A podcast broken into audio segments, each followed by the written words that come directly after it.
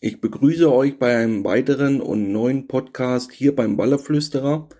Und nachdem wir uns in den vergangenen Wochen ja so ein bisschen in Urlaub befunden haben und ich euch ja das letzte Format über das Sommerangeln zur Verfügung gestellt habe, bin ich wieder mal darauf aufmerksam gemacht worden, dass es so viel mehr Sachen gibt rund um das Thema Wallerangeln wie eigentliche Montagen oder kleine Feinheiten. Und zwar das große und ausschlaggebende Thema, die Bedingungen müssen passen. Und mir wurde da wieder der Spiegel vorgehalten in den vergangenen zwei Wochen am Grande Fiume Po. Und da wollen wir diesmal diese Zeit nutzen, um einmal Erfahrungen, die ich schon in den letzten Jahren sammeln konnte, hier nochmal mit auf den Weg zu geben. Denn immer wieder, finde ich, ist es wichtig, dass man das den Leuten wirklich sagen muss, dass die Bedingungen, die äußeren, die wir nun mal nicht beeinflussen können, in erster Linie die müssen passen, damit die Fische erst überhaupt unterwegs sind. Aber lasst uns zum Beginn starten mit meinem Sommerurlaub. Meine Familie und ich waren, wie die vielen Jahre zuvor auch, am Grande Fiume unterwegs. Die, ja, der Wasserstand, ich denke, durch alle Medien wurde das getragen, war zu jener Zeit zwischen 4,30 Meter bis 4,40 Meter unter Null. Zum anderen hatten wir Wassertemperaturen im Durchschnitt von 29 bis 31 Grad Wasser.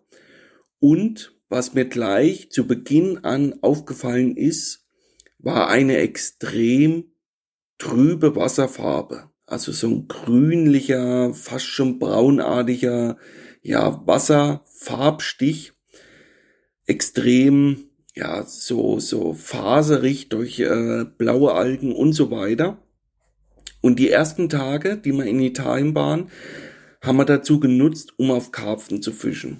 Und der Grande Fiume Pro ist eigentlich ja weit über die Grenzen hinaus bekannt, auch für einen sehr guten Karpfenbestand.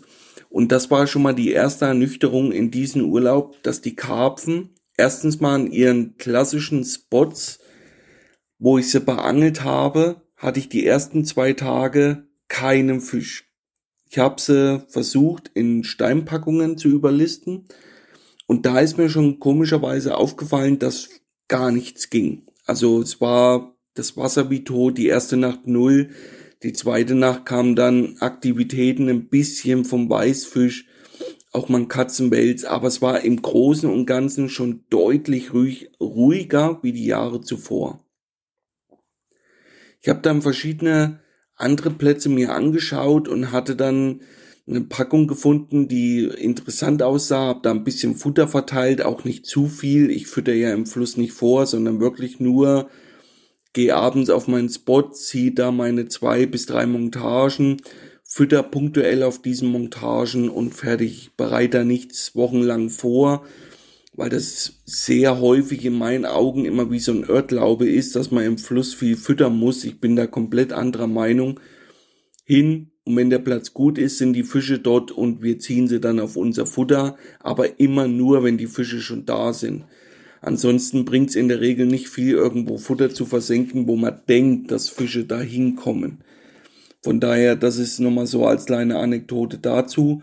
Und dann hatte ich es geschafft, da noch zwei Karpfen zu überlisten. Aber es war im Großen und Ganzen, wenn ich zum Beispiel das Frühjahr nehme, dem April, ja, eine komplett andere Fischerei. Die Fische waren sehr inaktiv, es war sehr ruhig, auch in den Morgenstunden, Fische rollen. Es war wirklich, ja, auf Deutsch gesagt, der Fluss wie tot. Das Ganze ging dann weiter, weil wir uns ja die Zeit tagsüber so ein bisschen immer vertreiben mit Meereschen, Angeln, bisschen Boot fahren und so weiter. Und da kam gleich die nächste, ja, ich sag mal, der nächste Rückschlag und das war das Meereschenangeln. Für meine Kleine und mich immer ein spannendes Angeln, eine Route und wir angeln dann immer so ein paar Stunden aktiv auf Meereschen. Und diesmal ging fast gar nichts. Also es war brutal schwer, überhaupt einen Biss zu bekommen. Und das, obwohl das Echolot ja wirklich voll warm mit Fisch. Also wir standen mehr wie einmal in riesigen meerischen Schwärmen und hatten da teilweise über eine Stunde keinen Biss. Spätestens dann macht es natürlich keinen Sinn, da weiter zu angeln. Ich habe dann verschiedene neue Plätze gesucht, aber es ging einfach nicht. Und selbst das bei Meerischen. Jeder von euch, der das selber schon mal mitgemacht hat, weiß, wenn die äh, Schwärme gefunden sind, ist eigentlich fast jeder Wurf ein Treffer. Und diesmal wurde ich da schon ein bisschen wieder auf den Boden der Tatsachen zurückgeholt und hatte von Anfang an da gleich Bauchschmerzen, wenn es dann wirklich darum ging, mal Baller noch dazu zu fangen.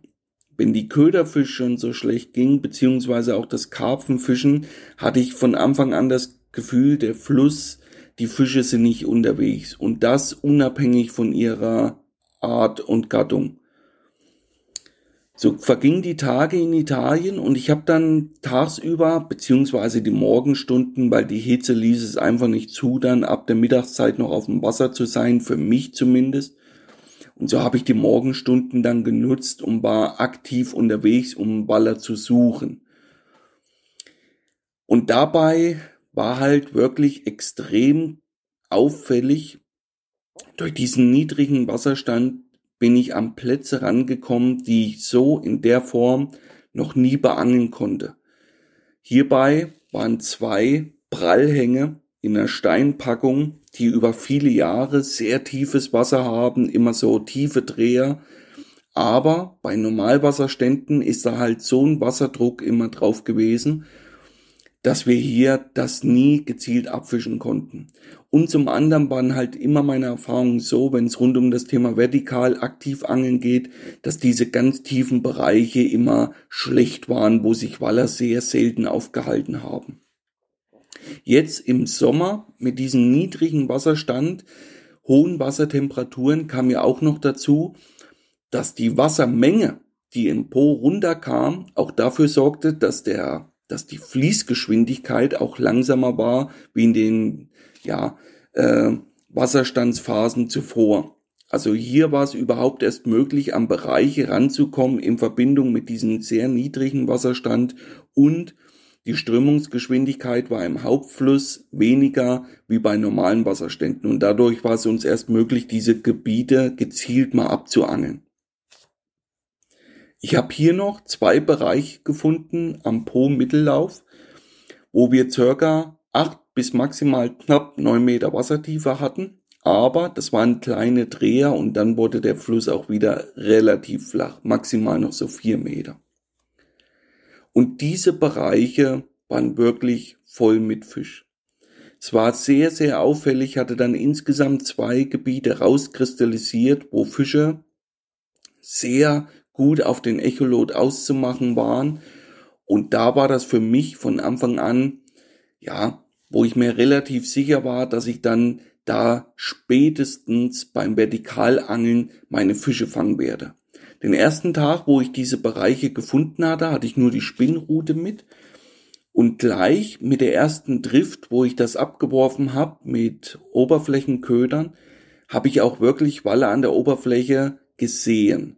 Aber nicht dieses klassische Rauben, was sich auch sehr häufig durch so ein laut Schmatzen bemerkbar macht, sondern fast geräuschlos, dass die Waller hochkam sehr oft mit einem offenen Maul und ging dann sofort wieder runter.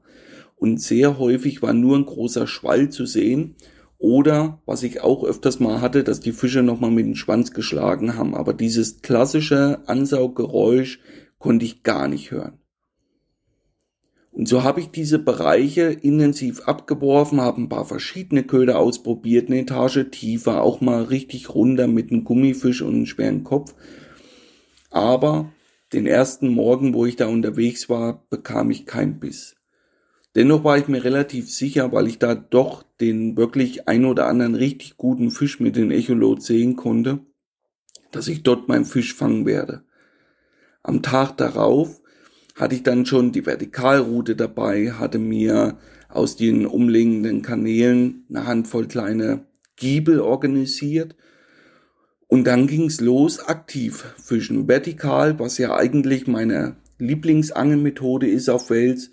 Und dabei ist es ja wirklich so, dass wir auch Fische fangen können, die passiv irgendwo abliegen. Sehr häufig habe ich das ja in den Wintermonaten und deswegen war ich mir relativ sicher, dass das jetzt eigentlich auch gehen müsste. Selbst wenn sie nicht fressen, die Fische, wovon ich mittlerweile nun schon fest überzeugt war, weil ich auch nachts unterwegs war, aber fast null Fischaktivitäten hörte. Und deswegen war ich mir dann schon relativ sicher, dass die beste Methode wahrscheinlich in den jeweiligen Fall oder Bedingungen, Situation das vertikale Angeln sein müsste. Aber auch hier lassen sich relativ schnell zwei Vormittage zusammenfassen. Null. Ich hatte null Aktion, kein Zupfer, kein nichts. Und das, obwohl in den jeweiligen Driften wirklich einige Fische auf dem Echolot zu sehen waren. Ganz ehrlich, solche Fischkonzentration hatte ich extrem selten in den anderen Touren zuvor, dass ich Driften hatte mit wirklich 20, 30 großen Fischen direkt unter dem Boot. Ganz, ganz selten. Da muss ich lange Kram in meinem Fangbuch, wo ich das wirklich mal so hatte, gerade in den Wintermonaten, ist es sehr häufig dann so, dass ich zwar Schulen habe vom Welsen, aber das ist selten, dass das mal mehr wie fünf oder zehn Fische in der Drift sind. Sehr häufig sind das dann größere Bereiche, wo sich die Fische auch verteilen, hinter so klassischen Sandabrissen, wo die auf Fläche liegen. Dann ist das relativ schwer. Aber hier waren die Fische wirklich wie gestapelt übereinander in diesen Rinnen. Auch auffällig, es war kein Fisch in diesem tiefsten Punkt zu finden, sondern immer nur, wo das Wasser erst tiefer wurde. Meistens zwischen der 5 maximal bis 7 Meter Kante. Und das war auch auffällig. Ich habe fast keinen Fisch mehr ab der 8 Meter Kante gehabt.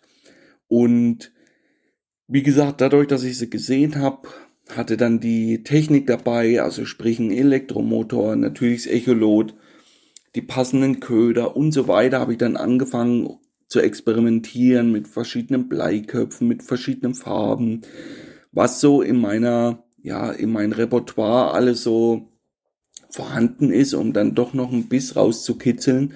Und ich habe es nicht geschafft, ein Biss da zu bekommen. Spätestens dann bin ich schon ein bisschen verzweifelt, weil ich mir nicht mehr richtig erklären konnte, woran das liegt. Zum einen habe ich dann wirklich, weil er wirklich, ja, ich sag mal, im Minutentakt, gerade früh war das extrem auffällig, wie viele Fische da hochkamen gesehen, die da, wie gesagt, fast geräuschlos die Gewässeroberfläche durchbrochen haben.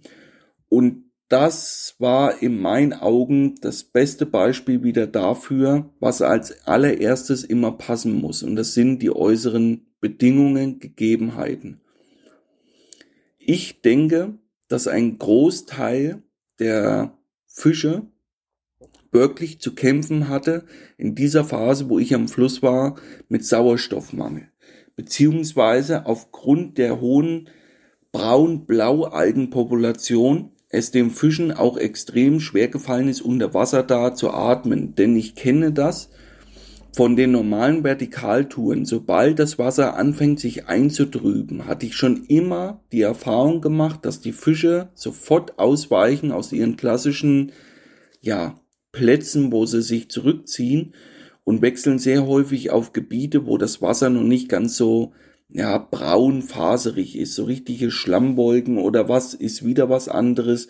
Aber wenn sehr viel Schwebteilchen im Wasser waren, durch Laub, wie auch immer, Holz, war es sehr häufig so, dass die Fische als allererstes diese Bereiche verlassen.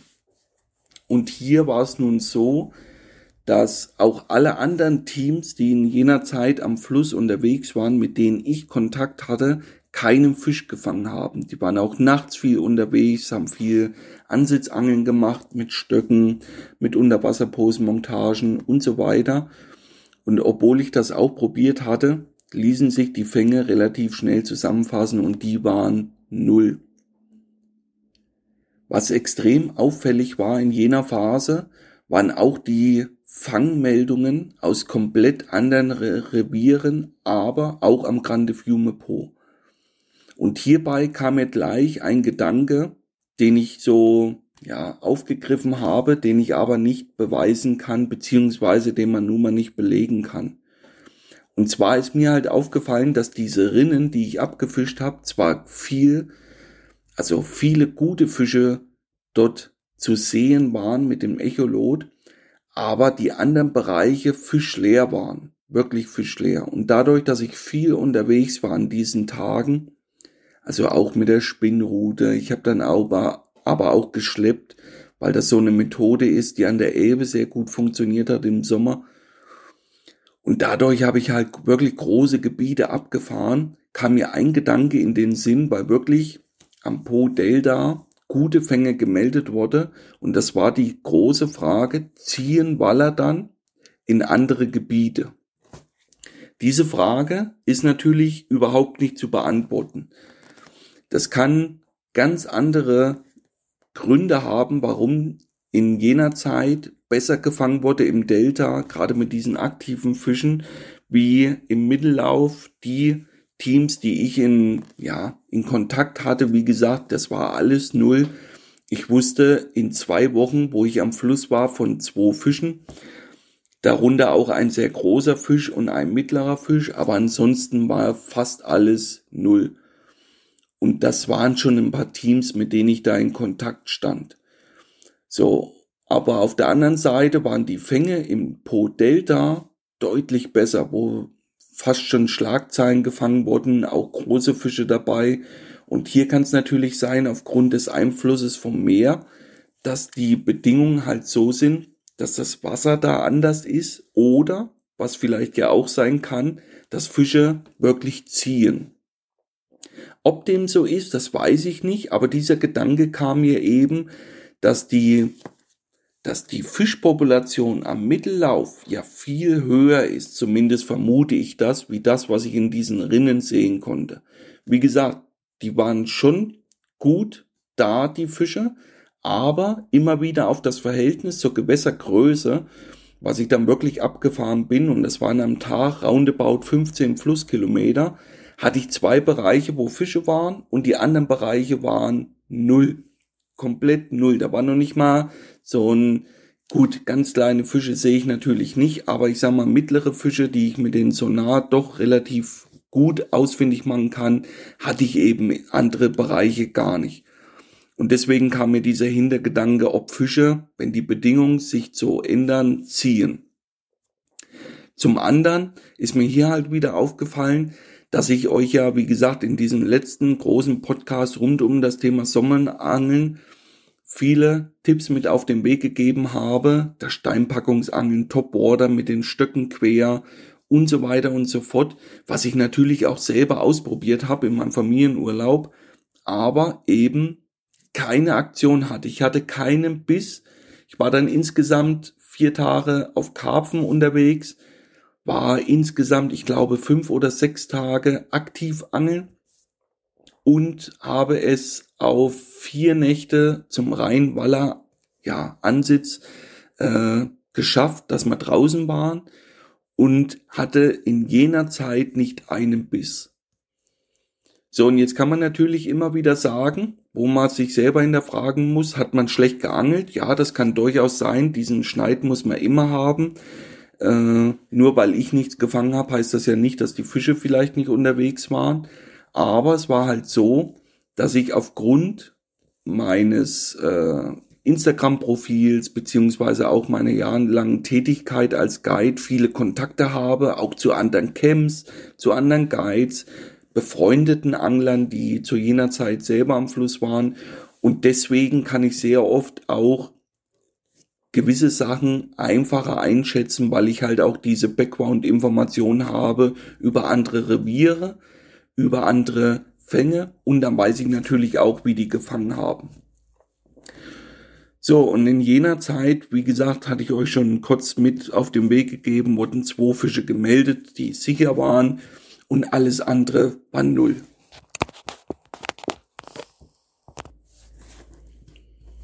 Und hier sieht man halt immer wieder, was glaube ich sehr, sehr selten intensiv durchleuchtet wird. Und das ist als allererstes, die Bedingungen müssen passen. Aber was heißt das nun, die Bedingungen müssen passen? Relativ oft lügt man sich da auch selber in die Taschen, dass man halt sagt, gut, die Fische waren nicht unterwegs, aber im Prinzip war es jetzt halt so, dass dieser Blink für mich deshalb so tief gesessen hat, weil ich schon relativ viel Zeit mit meiner Lieblingsangelmethode verbracht hat, dem Vertikalangeln, auch zu verschiedenen Tageszeiten. Ich habe aber auch das Wallerholz eingesetzt und so weiter und so fort. Und das ist ja immer wieder, was ich vorhin schon mal kurz angesprochen hatte, ein komplett anderes Angeln, weil wir eben auch diese Fische fangen können, die gar nicht fressen.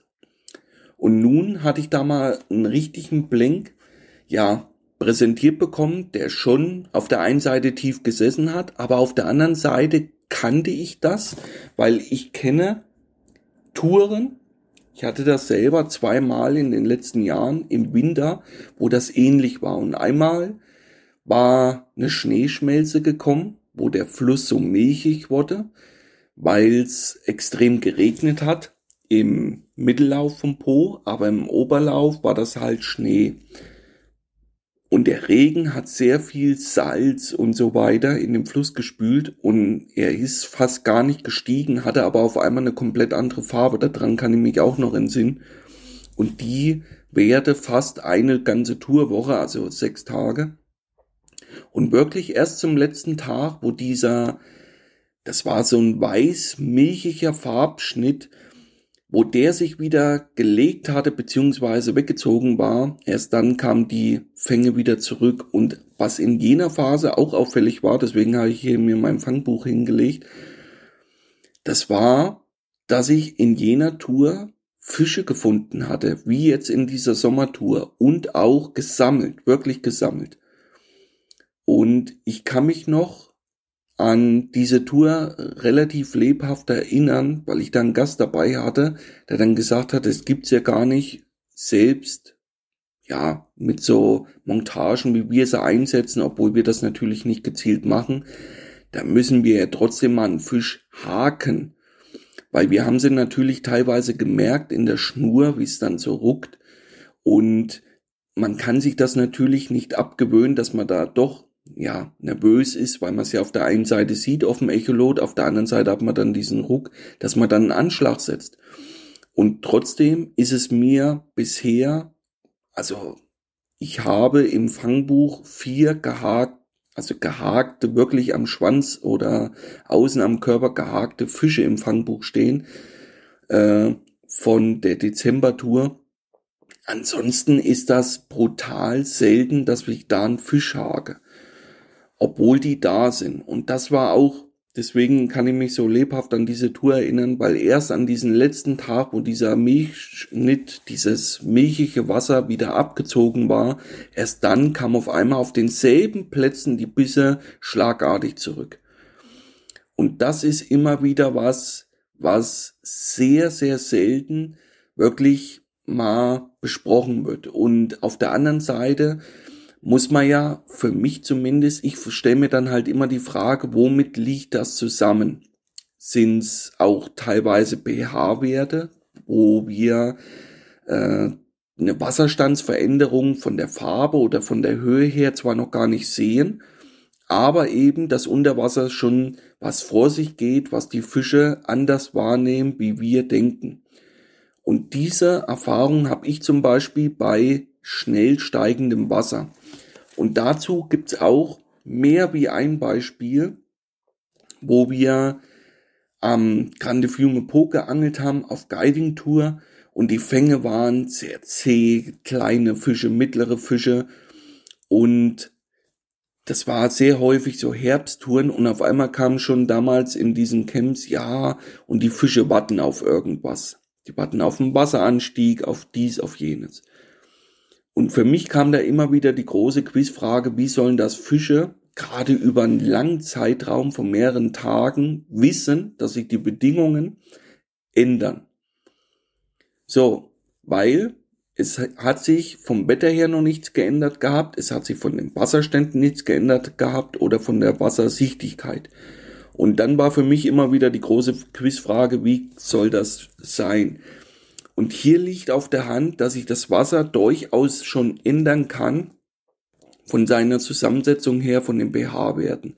Und dass Fische darauf extrem reagieren können, sollte auch jedem klar sein. Aber hier gibt's eben keine wissenschaftlichen Studien, gerade nicht über den Wels, da gibt's sehr, sehr wenige, die man im Internet finden kann.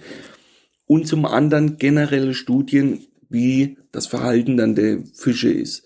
Und deswegen ist hierbei immer relativ viel Spekulation. Aber da gibt's mehr wie ein Beispiel, was ich aus der Praxis berichten kann, wo man wirklich feststellt, dass Fische teilweise über mehrere Tage wie vom Erdboden verschluckt zu sein scheinen und auf einmal ändern sich die Bedingungen. Das Wasser trübt ein, das Wasser steigt, weil es im Oberlauf geregnet hat und auf einmal ist im Fluss wieder Leben und man fragt sich teilweise sehr häufig, wo kommen dann die ganzen Fische her? Und am Po war es jetzt zum Beispiel so in unserer Sommertour, am letzten Abend wo ich nochmal was probiert hatte, mit Pellet zu fischen, hat uns ein wirklich schweres Gewitter, ja, über uns ist das hinweggezogen. Und glücklicherweise hatten wir nur die, ja, groben Ausläufer davon mitbekommen. Wir haben da nicht wirklich im Auge gesessen. Aber der Niederschlag über einige Stunden war halt so, dass am Morgen darauf der Fluss auf einmal schon wieder ganz anders wirkte. Und zwar war es dann halt so, dass der Fluss an jeden Tag, wo wir abgereist sind, 70 Zentimeter gestiegen ist durch das Regenwasser von der Gewitterfront und er hat etwas sauberer, klarer gewaschen, wie als ob diese Blaualgen wegtransportiert wurden, in Großteil, beziehungsweise dass diese Blüte aufgrund des Temperaturabfalls an der Oberfläche, wir sind zurück auf 27 Grad, wo ich frühs eingepackt hatte, von ja knapp 30, dass das dafür gesorgt hat, dass der Fluss auf einmal wieder sauber durchgespült war. Und am jeden Tag, ich war noch nicht richtig zu Hause, habe ich dann schon aus dem Camp wieder die ersten Fangmeldungen erhalten. Das ist natürlich dann immer bitter auf der einen Seite. Auf der anderen Seite kriegt man da sehr häufig den Spiegel vorgehalten, dass es eben noch so viele Sachen gibt, die wir nicht wissen, die ich vielleicht hineininterpretiere. Vielleicht wisst ihr das da draußen ja besser wie ich, das mag ja sein. Aber ich kann mir eben nicht vorstellen, warum ich es dann nicht schaffe, wie jetzt in der besagten Juli-August-Tour, dass ich Fische sehe, die gezielt anangel, versuche mit den Köder aus der Reserve zu locken, dass dieser Beißreflex kommt und dieser bleibt aus, dass die Fische das wirklich so steuern können. Weil da fängt langsam bei mir zumindest ein Umdenken statt. Ich kannte das zwar, aus der Vergangenheit heraus, dass auch mal über zwei, drei Tage da Bisse ausbleiben, obwohl ich Fische sehe. Aber ich war mir sehr häufig dessen immer bewusst, wenn ich die Fische einmal gefunden habe, dass ich dann die Fische dann auch dort fange. Und deswegen war jetzt dieser Blink ein bisschen anders, weil ich da, wie gesagt, noch nicht mal ein Biss rauskitzeln konnte. Egal zu welcher Tageszeit oder mit welcher Methode. Und deswegen muss man da auch ein bisschen umdenken, dass es eben doch nicht so einfach möglich ist, diese passiven Fische, gerade wenn die aufgrund der äußeren Bedingungen mit Sauerstoffmangel zu kämpfen haben, dass es dann eben nicht so ist, dass wir einen Beißreflex noch auslösen können. Das ist jetzt so ein Umdenken, wo man sicherlich dranbleiben muss, was man experimentieren muss, aber auf der anderen Seite ist es ja auch von der Natur logisch und auch so eingerichtet, dass es in erster Linie dieser Überlebenskampf ist. Im Endeffekt kennen das auch viele Karpfenangler unter euch, wenn die Karpfen am Leichen sind, kann man sich noch so auf den Kopf stellen, die nehmen dann kaum Köder auf. Natürlich immer mal ein Lucky Punch, den lassen wir jetzt mal außen vor, aber gezielte Fangorgien sind da nicht möglich. Und die Natur richtet das schon sehr häufig von sich aus so ein, dass die eben dann andere Sachen im Kopf haben, wie zu fressen, beziehungsweise wie jetzt in meinem konkreten Fall, da mehr damit beschäftigt waren, den nötigen Sauerstoff noch äh, zu sammeln, wie sich da aus der Reserve locken zu lassen. Das war wieder eine ernüchternde Session, was ich zwar schon, wie gesagt, im Binder hatte, aber jetzt nochmal wirklich schwarz auf weiß hier präsentiert bekommen habe. Und deswegen auch dieser separate Podcast über dieses große Thema äußere Bedingungen. Und hierbei können wir nochmal auf die einzelnen Bedingungen eingehen, denn die Wetterphänomene sind natürlich so, dass wir uns die ja nicht aussuchen können. Ich kann ja meinen Angeltrip für den Oktober jetzt nicht so planen, dass ich sage, ich will da äh, Hochdruckphase, ich möchte dies, ich möchte das. Das ist ja kein Wunschkonzert und man muss ja immer versuchen, das Beste aus der jeweiligen Situation zu machen. Das ist ja das eine. Das andere ist aber, man kann schon immer versuchen, auf Mondphasen seine jeweiligen Touren zu legen und dann aber auch, gerade wenn es die Hausgewässer sind, sich seine Angeltrips so zu legen, dass die Bedingungen zumindest laut Wetterkarte schon passen. Und hierbei ist mir halt aufgefallen, wenn wir Hochdruckphasen haben und diese werden abgelöst von kurzen, heftigen Gewittern, war sehr häufig so, dass die Phase danach immer gut war, um Fische zu fangen. Und auch hier war es sehr häufig so, gerade wenn dann diese niedrigen Pegelstände, die ja jeden Sommer vorhanden waren an allen Gewässern, diesen Sommer ist zwar extrem, aber es war ja schon jedes Jahr so, dass wir in Hochdruckphasen, also in sehr heißen Sommern, niedrige Wasserstände hatten, dass diese kurzen Regenschauer dafür sorgen können, auch wenn sie sehr punktuell sind, dass sich das Wasser verändert. Und sehr gute Fänge kann man danach eben erzielen. Und das ist halt das, gerade für ein ja, für ein Hausgewässer, wenn man sich diese Touren schnell äh, planen kann, dass es dann da sinnvoll ist, seine Zeit zu nutzen und dann rauszugehen. Auf der anderen Seite, wer dann äh, einen längerfristigen Trip hat, wo man dann eben am Wasser ist, dann ist es nur noch sinnvoll in meinen Augen sein Repertoire eben zu ändern. Und das heißt für mich, wenn ich merke, das Ansitzangeln geht nicht, weil die Fische überhaupt nicht fressen zu jener Zeit, wo ich am Wasser bin, spätestens dann macht es Sinn, umzustellen und das aktive Angeln zu fokussieren und da versuchen, Fische aus der Reserve noch zu locken. Aber im Großen und Ganzen immer wieder diese äußeren Bedingungen.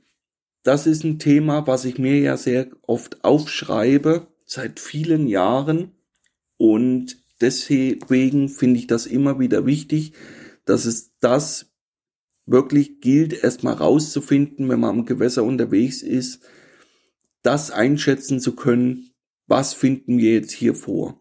Und ich fand jetzt diesen Sommer schon relativ speziell durch diese hohen Wassertemperaturen, aber auf der anderen Seite auch sehr schön zum Anangeln. Ich hatte aufgrund diesen extrem niedrigen Wasserstands Fische gesammelt. Das war natürlich toll, weil ich genau wusste, frühs, wenn ich losgefahren bin, ich werde Fische mit dem Echolot sehen, mehr wie ein, auch wirklich große Fische dabei. Aber dann diese Ernüchterung, dass das eben allein noch lange nicht reicht, um da Fische zu fangen. Und hierbei auch immer wieder gibt's natürlich ganz viele andere Sachen, die dann noch mit reinspielen. Mondphasen, die einzelnen Wetterphasen, also von Hochdruck auf Tiefdruck und so weiter. Und hierbei ist mir halt immer wieder aufgefallen in meinem Fangbuch, das ist sehr, sehr auffällig, dass die besten Wetterphasen immer die waren, wo die Fänge wirklich angestiegen sind, wenn wir drei Tage eine konstante Wetterlage hatten. Egal, ob das jetzt erstmal Tiefdruck oder Hochdruckphasen waren. Die einzigste Besonderheit, wo sich das wirklich mal abgezeichnet hat, dass es anders ist, war eben, wie schon kurz vorhin rein besprochen, im Hochsommer diese Gewitterphasen, wo sich schnell der Druck ändert, wo sich danach auch mal ganz kurz der Wasserstand ändert. Und hier auch immer wieder wichtig, viele denken Wasserstandsveränderungen, das müssen dann mehrere Meter sein. Nein, kann mich hier auch an der Elbe-Session erinnern mit den Sören, wo der Wasserstand 10 Zentimeter ausgemacht hat, gerade letztes Jahr, wo der hochkam und da auf einmal die Fische unterwegs waren, nachdem wir geblinkt hatten. Auch deshalb immer wieder solche Sachen für mich ist es immer wieder gut, sich das aufzuschreiben, weil vieles vergisst man dann auch, beziehungsweise bringt es sich leichter in Erinnerung, wenn ich da Stichpunkte wieder lese von einer November-Tour von 2016, bringen mir diese Stichpunkte dann immer wieder diesen Aha-Effekt, weil ich das teilweise verdrängt, vergessen habe, wie auch immer. Von daher wollen wir heute das große Thema hier zum Ende bringen. Aber immer wieder für euch der Hinweis, bringt euch gerne mit ein in diese Podcast-Folgen. Zum einen mit euren eigenen Erfahrungen. Kommentiert bitte, egal ob über Instagram, da könnt ihr mir folgen, könnt mir persönliche Nachrichten schreiben. Wie sind da eure Erfahrungen? Und zum anderen mit zukünftigen Themen. Wir haben noch Themen rund um das große Thema Mondphasen, was wir jetzt schon mal ganz kurz angesprochen hatten, wenn es um die Planung für Angeltrips geht. Jetzt, wie gesagt, diese große Ernüchterungstour in der Juli-August-Tour, die mir eben keinen Fisch gebracht hatte, egal mit welchem Repertoire ich da rangegangen bin. Auch hierzu möchte mich eure Meinung da interessieren. Wie sind da eure Erfahrungen? Ist euch das auch schon passiert? Etc. Ich sage, bis zum nächsten Podcast. Euch viel Erfolg am Wasser. Alles Gute, euer Benny. Ciao.